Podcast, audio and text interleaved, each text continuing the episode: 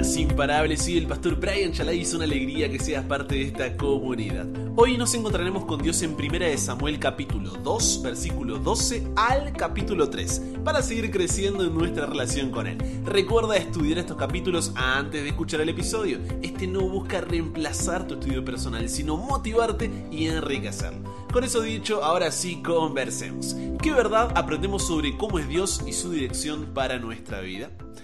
Padre, gracias por la oportunidad de poder abrir tu palabra, de tener este momento para apoyarnos. Tantas cosas que están pasando en el mundo y en nuestra vida que a veces apartan nuestra vista de ti. Pero poder separar este espacio para poder estar contigo, para tener un tiempo de calidad, la verdad que lo vale todo. Entonces ayúdanos a enfocarnos, a poder oír tu voz y a poder disfrutar de este rato. Quédate con nosotros, en el nombre de Jesús oramos. Amén. Las estadísticas del abandono de la fe que hay entre adolescentes, jóvenes y adultos jóvenes, ay, ay, ay, son asustadoras y alarmantes. Las investigaciones señalan que entre los 18 y 29 años, el 59% de las personas jóvenes con un trasfondo cristiano dejó de asistir a la iglesia después de hacerlo regularmente. El 57% dijo que eran menos activos en la iglesia hoy comparado a cuando tenían 15. El 38% afirmó que habían pasado por un periodo en el que dudaron de Dios de un modo significativo. El 32% describió un periodo en el que se sintieron estar en contra de las creencias religiosas de sus padres. Y el 43% abandonó su compromiso con la iglesia entre la adolescencia y los primeros años de la adultez. Pero lo peor de lo peor es que no necesitamos estadísticas para darnos cuenta de eso. Te hago tres preguntas que te ayudarán a verlo más claro. Primero, ¿cuántos de los jóvenes con los que compartías en la iglesia hoy ya no están y se han alejado de Dios? Segundo, cuán difícil se hace encontrar un grupo de jóvenes en tu iglesia cuando no perteneces a una iglesia grande o central. Tercero, ¿te incluirías en alguna de las estadísticas que mencioné anteriormente, dejando de asistir a la iglesia, siendo menos activo, pasando por un periodo de prueba, estando en contra de las creencias religiosas de tus padres y o abandonando tu compromiso? ¿Logras verlo? Seguramente pudiste pensar en uno o más nombres de jóvenes que se alejaron de Dios Quizá en este momento estás luchando con encontrar un grupo de jóvenes y es muy probable que estés incluido en alguna de las estadísticas que mencioné anteriormente. Y es que esta es la edad donde comenzamos a tener el control. Mucho o poco, ¿eh? pero control al fin. Y esto es algo que antes no teníamos. Piensa conmigo. Empezamos a pensar por nuestra cuenta, tenemos más libertad para movernos por nosotros mismos, comenzamos a administrar nuestro tiempo, tomamos decisiones importantes, surgen nuevas voces importantes como los amigos, compañeros de estudio, de trabajo, noviazgos y hasta matrimonio. Buscamos pertenencia, descubrimos nuevas realidades, exploramos diferentes alternativas, cosa que no sucedía cuando éramos niños o estábamos entrando en la adolescencia. Entonces, en esa edad donde comenzamos a formar nuestra identidad, descubrir nuestro propósito, encontrar nuestro valor y definir nuestro destino, es cuando tenemos que prestar más atención. Cada día tenemos una decisión que tomar. ¿Quién tendrá el control de mi vida? Préstame tus oídos, voy de nuevo porque esta es la pregunta más importante. ¿Quién tendrá el control de mi vida? Y tu respuesta diaria a esa pregunta no solo impactará tu vida positivo o negativamente ahora, ¿eh? a corto plazo, sino que lo hará por la eternidad. Y hay dos formas de responder a esa pregunta, como Ofni y Finés o como Samuel. Exploremos estas alternativas para entender mejor. Primero, Ofni y Fines eran los hijos de Eli, sumo sacerdote y juez de Israel como leíste en los capítulos. El santuario y sus servicios apuntaban a Jesús y el plan de salvación, como ya vimos cuando estudiamos los libros de Éxodo y Levítico. Pero los hijos de Eli no pensaban esto, sino en satisfacer sus propios deseos. Robaban al pueblo porque no les era suficiente la parte de las ofrendas que estaba destinadas para ellos y exigían una porción adicional, enriqueciéndose a costa del pueblo.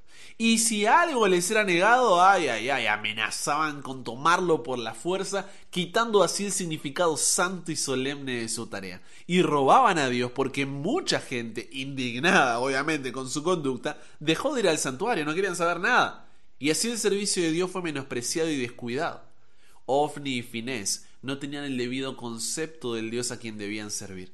No disfrutaban de la comunión con Él. No simpatizaban con sus propósitos y no sentían su obligación para con Él. Participaban de orgías, relaciones sexuales desenfrenadas, todos contra todos, con las mujeres que ayudaban en la entrada del tabernáculo, o sea, un descontrol total. En segundo lugar, por otro lado, estaba Samuel, hijo del Cana, levita, es decir, de la tribu de Leví que estaban separados para los servicios del santuario, y era hijo de Ana también, que ministraba a Jehová en presencia de él. Pero Samuel, ante su llamado, ¿cómo respondió? Habla, Señor, que tu siervo oye. Y si bien el mensaje que Dios le dio no era fácil de comunicar, superó su miedo y confrontó a Elí con la palabra de Dios. Estaba determinado a obedecer a Dios cualquiera fuese el costo. Por eso no sorprende que el pueblo lo hubiera aceptado como profeta cuando todavía era muy joven. Se esforzaba constantemente por llegar a ser lo que Dios deseaba que fuera, y su integridad fue una gran influencia para reformar al pueblo de Israel. Como vemos, las dos respuestas posibles a la pregunta de ¿quién tendrá el control de mi vida? son contrastantes. Hay una, una oposición o diferencia notable de una con otra. No hay forma de encontrar un punto medio entre ambas. Naturalmente queremos decidir por nuestra cuenta qué es bueno y qué es malo.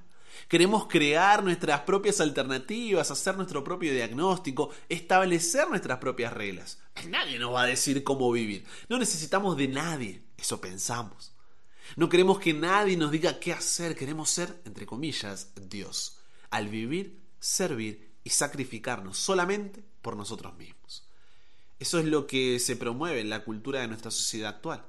Y es un mensaje que recibimos tantas veces y de tantas maneras que poco a poco es como que va entrando en nuestra cabeza y moldeando nuestra forma de pensar, colocándonos a nosotros en el centro. Pero no podemos justificar nuestras elecciones detrás de las influencias externas. Somos completamente responsables de las decisiones que tomamos, independientemente de ellas. Y esto también se ve en el relato, donde se destacan tres influencias externas, la familia, los amigos y el liderazgo. Veamos cada una de ellas en el texto y en nuestra vida, ¿ok? Primero, la familia. Eli, el padre de Ofni y Finés, aunque había sido elegido para gobernar Israel, mm, no regía bien su propia casa. Fue un padre indulgente, permisivo, que no ejercía su autoridad para corregir los malos hábitos y pasiones de sus hijos. Prefería hacer lo que ellos querían con tal de, bueno, mantener la paz, la comodidad, que estén tranquilos. En otras palabras, le pasaba la mano por la cabeza, ¿no? Descuidando así la responsabilidad de prepararlos para el servicio de Dios y los deberes de la vida. Por otro lado, la madre de Samuel lo educó desde pequeño como ofrenda a Dios y no lo abandonó en el santuario, sino que cada año lo visitaba y seguía educándolo en los caminos de Dios. A pesar de que Elí tenía su responsabilidad en la decisión de sus hijos, y Dios lo haría pagar por eso, no podemos culpar a la disfuncionalidad familiar por su pecado. Muchos intentan justificar su desobediencia en la crianza que tuvieron.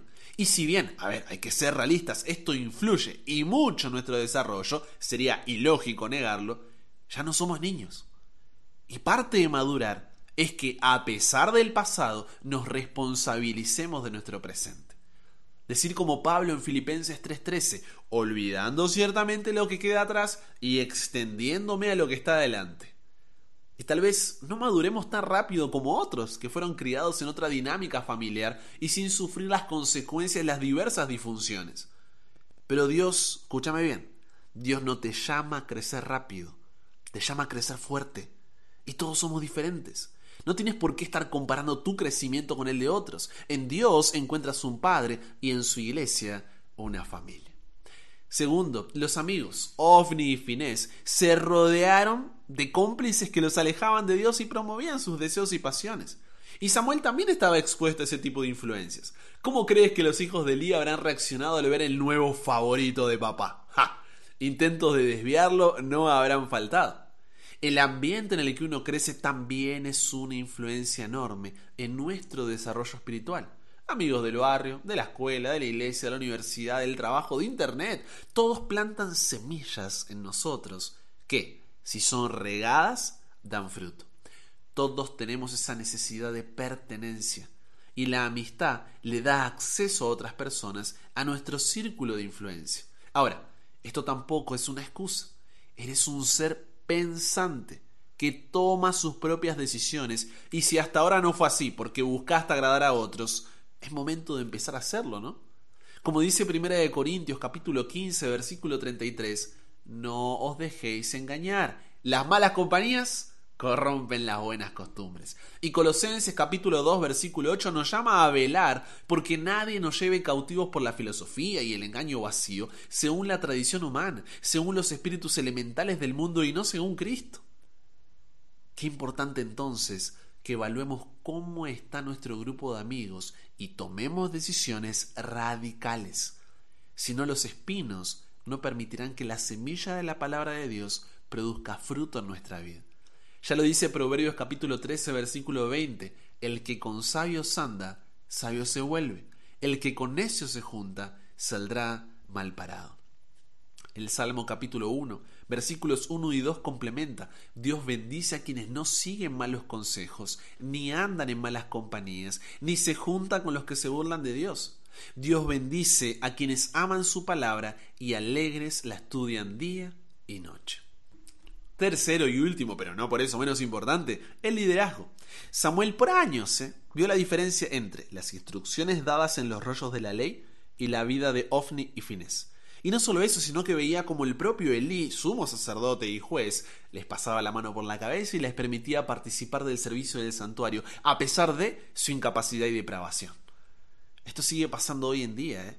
Y en la hipocresía entre lo que digo y lo que hago se encuentra una justificación para alejarse de Dios, pero la creencia de que los cristianos en su conjunto tenemos que ser mejores personas que el resto se basa en la premisa equivocada sobre lo que el cristianismo predica. El error está en creer que tenemos que, entre comillas, poner en orden nuestra vida antes de que podamos recibir la gracia de Dios. Un dicho popular lo expresa muy acertadamente. La iglesia es un hospital para pecadores, no un museo de santos. La persona va a la iglesia precisamente. Porque reconoce sus fallas de carácter y quiere ser transformado por Dios. Ahora, esa transformación es un proceso, repite conmigo, proceso, una vez más, proceso de maduración, que como todo crecimiento sucede de forma progresiva. Eso significa que en las iglesias podemos encontrar personas inmaduras e incluso de conducta condenable a las que aún les quedará pero mucho camino por recorrer en cuanto a su forma de pensar y hacer, tanto en los afectos como en lo moral, y más aún en lo espiritual. De hecho, suele suceder con frecuencia que las personas que han vivido circunstancias muy difíciles y poseen un carácter moral más deficiente tienen mayores posibilidades de reconocer su necesidad de Dios y de buscar apoyo, consuelo en el cristianismo. Por lo tanto, habrá muchos casos de personas convertidas de procedencia problemática cuyas vidas no puedan compararse con las de personas con circunstancias personales más favorables y por ello mismo no interesadas de forma particular en lo religioso. Y después también están los fanáticos, que con un sentimiento de superioridad respecto a los que no comparten su religiosidad, ponen en práctica distintas formas de abuso, de exclusión, de opresión. Pero esto, aunque se encuentra dentro del cristianismo, no lo representa, ya que el creer que Dios te acepta por pura gracia es una noticia enorme que te lleva a una profunda humildad. Las personas fanáticas lo son no porque estén demasiado comprometidas con el Evangelio, sino porque no se han comprometido en la debida forma y comprensión de la fe. Su actitud es de prepotencia, no están convencidas de lo acertado de sus opiniones, son insensibles ante los sentimientos de los demás y despiadados en su trato con el prójimo. Lo que nos choca como fanatismo no es el cristianismo, sino personas que fracasaron a la hora de verdaderamente comprometerse con Cristo y el Evangelio. Por lo que la hipocresía y el fanatismo en otros, y mayormente en el liderazgo, no son excusas para alejarnos de Dios, sino que debemos madurar al punto de entender que es la propia Biblia la que nos proporciona los instrumentos necesarios para un correcto análisis y para una crítica del apoyo prestado en nombre de la religión a causas injustas desde la propia fe. Y tener la seguridad de que cada uno será juzgado por quién? Por Dios. Y Él es recto en su juicio más que cualquiera de nosotros, sí, más que tú, más que yo. Y eso lo veremos en el final de la historia de Ofni y Finés, donde se cumple lo que Dios ya había visto y anunciado con anterioridad, su muerte. En conclusión, cada día tenemos una decisión que tomar. ¿Quién tendrá el control de mi vida? Tu respuesta a esa pregunta no solo impactará tu vida positiva o negativamente ahora a corto plazo, sino que lo hará por toda la eternidad. ¿Serás como Ofni y Finés, buscando satisfacer tus propios deseos y pasiones? ¿O como Samuel, respondiendo al llamado de Dios con un habla, Señor, que tu siervo oye? No te escondas, justificando allí tu elección, detrás de las influencias externas como la familia, amigos y liderazgo. Somos completamente responsables de las decisiones que tomamos. Como dice Eclesiastés 12.1, no dejes que la emoción de la juventud te lleve a olvidarte de tu Creador. Honralo mientras seas joven, antes de que te pongas viejo y digas la vida ya no es agradable. La mayor necesidad del mundo es la de jóvenes que no se vendan ni se compren, jóvenes que sean sinceros y honrados en lo más íntimo de sus almas, jóvenes que no teman dar al pecado el nombre que le corresponde, jóvenes cuya conciencia sea tan leal al deber como la brújula al pueblo, jóvenes que se mantengan de parte de la justicia, aunque se desplomen los cielos. Entonces conságrate a Dios todas las mañanas. Haz de esto tu primer trabajo. Sea tu oración, tómame, oh Señor, como enteramente tuyo. Pongo todos mis planes a tus pies. Úsame hoy en tu servicio. Mora conmigo y sea toda mi obra hecha en ti. Este es un asunto diario, no de vez en cuando, no cuando tengo tiempo, diario. Cada mañana conságrate a Dios por ese día. Somete todos tus planes a Él para ponerlos en práctica o abandonarlos según te lo indicare su providencia. ¿Conversamos con Dios sobre esto?